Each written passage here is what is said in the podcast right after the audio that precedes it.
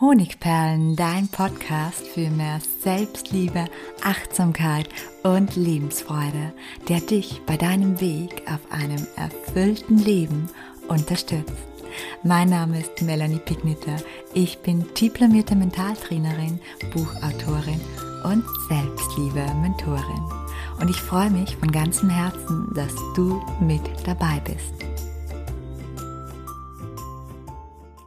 Leben statt Streben, warum du weniger leisten solltest. Darum geht es in meiner heutigen Podcast-Episode und als ehemalige Leistungsexpertin oder Leistunggetriebene kann ich dazu einiges erzählen. Ohne Fleiß kein Preis. Das ist ein Lebensmotto, das mir quasi in die Wiege gelegt wurde und mich seit meiner frühen Jugend begleitet. Und so habe ich doch tatsächlich jahrzehntelang daran geglaubt, dass ich durch stetiges Engagement, durch viele Überstunden, durch permanente Weiterbildungen und das Übertreffen meiner eigenen Leistungen ein erfolgreiches Leben führen würde. Und die Wahrheit, die Wahrheit hat mich irgendwann eingeholt, nämlich als ich vor einigen Jahren in die Knie gezwungen wurde, als meine körperliche Gesundheit nicht mehr mitspielte. Und ich musste mir eine Auszeit nehmen und in dieser Auszeit musste ich innehalten lernen, nichts tun lernen und es ließ sich auch nicht vermeiden, dass ich mich neu orientieren musste. Aber wieso habe ich mich überhaupt so lange diesem Gruppenzwang unserer Leistungsgesellschaft gebeugt? Und wieso tun es Millionen andere Menschen mir gleich und vielleicht auch du? Längst geht es nicht mehr darum, sich bloß seinen Lebensunterhalt zu verdienen. Es geht darum, etwas aus sich zu machen, sich zu beweisen, stolz auf sich zu sein und allen anderen damit zu zeigen, hey, ich hab's drauf. Aber was reitet uns? Warum machen wir uns derart von Leistung abhängig? Dazu habe ich dir heute zwei Gründe mitgebracht, wobei es natürlich einen dritten Grund gibt, der sehr individuell von deiner Kindheit und von der Familie, in der du aufgewachsen bist, abhängt. Je nachdem, ob diese Familie sehr leistungsorientiert war, kann es sein, dass sich dein Leistungszwang, der dann weiter in der Gesellschaft geprägt wurde, noch weiter ausgedehnt hat. Die zwei weiteren Gründe sind einmal der amerikanische Slogan oder das amerikanische Motto, jeder kann es schaffen. Es ist das Prinzip unserer modernen Leistungsgesellschaft, das uns maßgeblich beeinflusst. Jeder, egal woher stammt, kann es schaffen.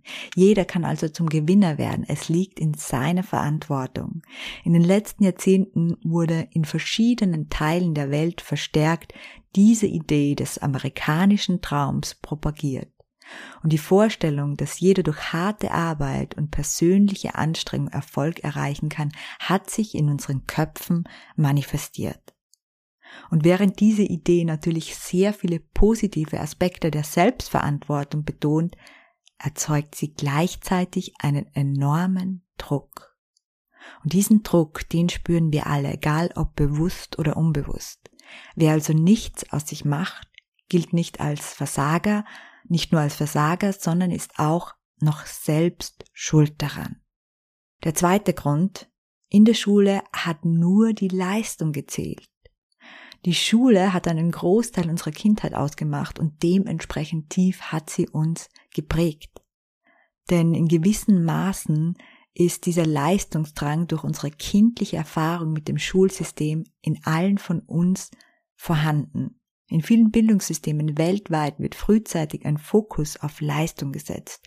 Schüler werden durch Noten bewertet und der Erfolg wird oft anhand dieser Leistungen, die sie in der Schule erbringen, gemessen.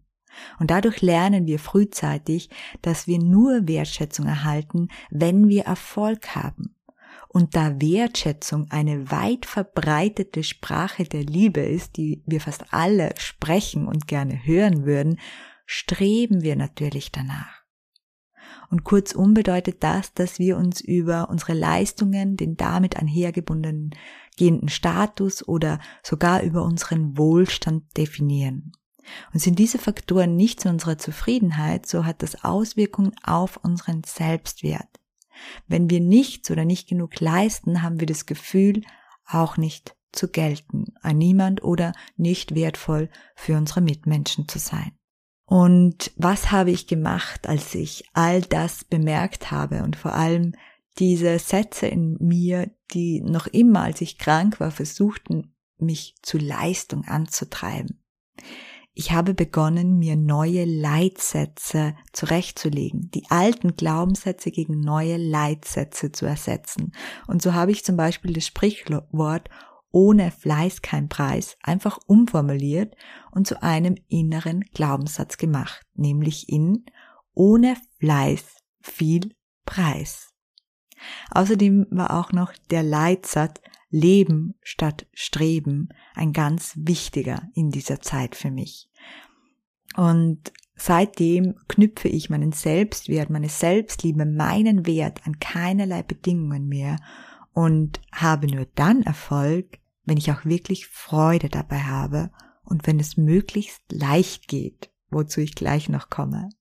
Natürlich hat es anfangs meinen angelernten, antrainierten Glaubenssätzen, die ich ja über Jahrzehnte hatte, enorm widerstrebt. Durch welche Gedanken und Methoden ich es trotzdem geschafft habe, das erzähle ich dir in den nächsten vier Schritten. Und vielleicht möchtest auch du dir diesbezüglich neue Überzeugungen, die deine Selbstliebe fördern, Glücksgefühle entfachen und dein Leben entstressen, aneignen. Wir beginnen mit Schritt Nummer eins. Ohne Fleiß viel Preis. Anstrengung bringt's nicht. Eine kurze Anekdote erklärt am besten, was ich damit meine. In meinem ersten Job war ich als Sekretärin tätig und ich war mit Abstand die schlechteste Sekretärin, die man sich überhaupt vorstellen kann. All die Fähigkeiten, die eine gute Verwaltungskraft auszeichnen, die hatte ich einfach nicht. Die liegen einfach nicht in meinen Talentetopf.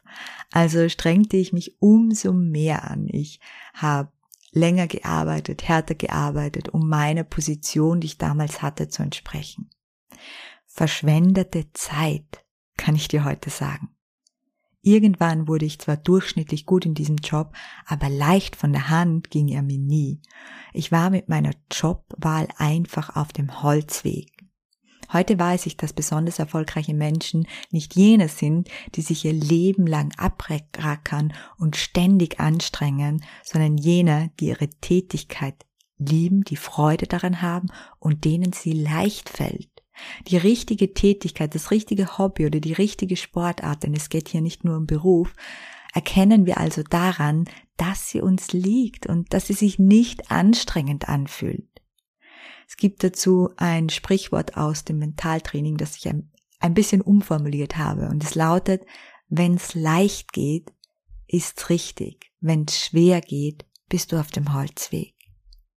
Und der Konklusio daraus oder der konkrete Tipp lautet, mach mehr von den Dingen, die dir leicht von der Hand gehen und dir Freude bereiten und mach weniger von all jenen Dingen, die du als anstrengend und nicht erfüllend empfindest.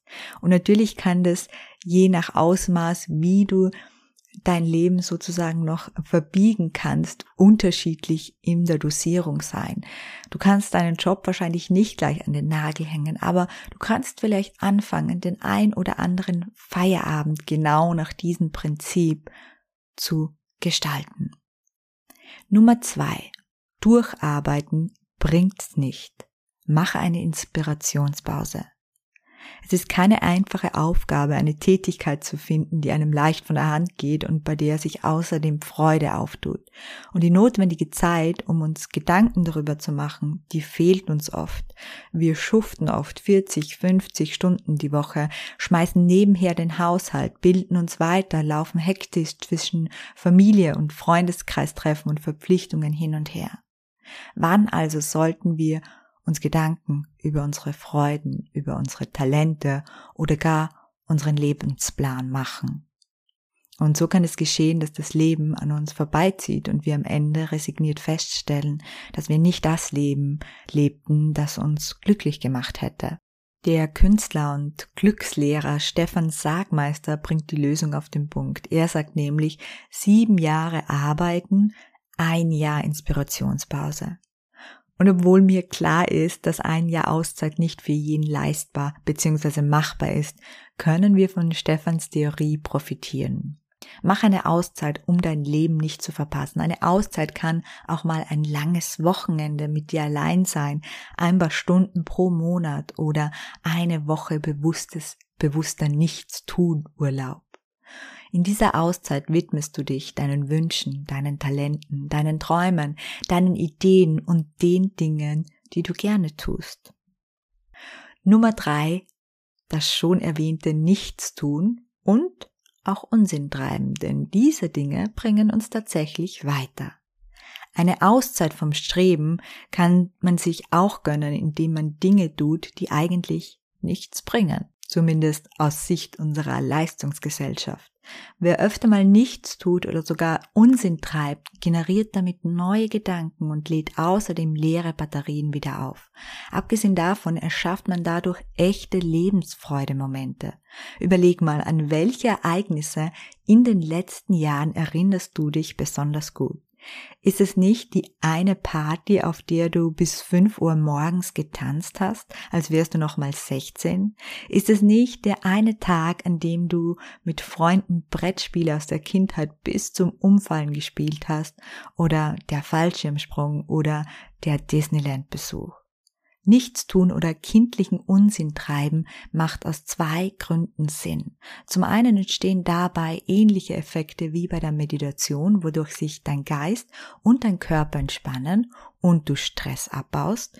Und zum anderen unterbrichst du deine alltags- und vernunftsgetrillten Gedankenkreisläufe, wodurch sich neue Ideen und positive Gedanken auftun, die deine Glücksgefühle nähren und verstärken. Zusammengefasst ein Tipp, sei öfter mal wie ein Kind und mach sinnlose Dinge, die dir Freude bereiten. Nummer vier: Für Glück muss man nichts leisten. Eine der nachhaltigsten Erkenntnisse, die ich in meinem Auszeitjahr hatte, war, dass ich gar keinen Erfolg für mein Glück brauche. Ich habe in diesem Jahr aufgehört, mich über Leistung zu definieren. Ich habe erkannt, dass es so viel mehr im Leben gibt. Man kann Erfüllung und Sinn in den unterschiedlichsten Lebensbereichen finden. In der Familie, in der Partnerschaft, in einer Freundschaft, in einem Hobby, in der Kunst, im Sport, in den Genüssen des Lebens oder aber auch im Nichtstun. Und als ich das endlich verstand und gelernt hatte, kam plötzlich eine riesige Welle des Erfolgs über mein Leben. Und nebenbei entstand auch mein heutiges Business, das mir wahre Herzensfreude beschert. Wie viel Erfolg und Strebsamkeit man für einen gesunden Selbstwert jedoch braucht, ist von Mensch zu Mensch völlig unterschiedlich. Eines aber ist sicher, kaum jemand wird am Sterbebett sagen, ach hätte ich doch bloß mehr Überstunden gemacht oder öfter geputzt. Vielleicht sollten wir uns gerade deshalb von den weniger strebsamen Menschen, die sich seltener anstrengen, dafür aber oft Unsinn treiben, mehr inspirieren lassen. Und mein Abschlusstipp für dich, mach häufiger jene Dinge, von denen sich dein 80-jähriges Ich wünschen würde, sie öfter getan zu haben. Herzlich deine Melanie.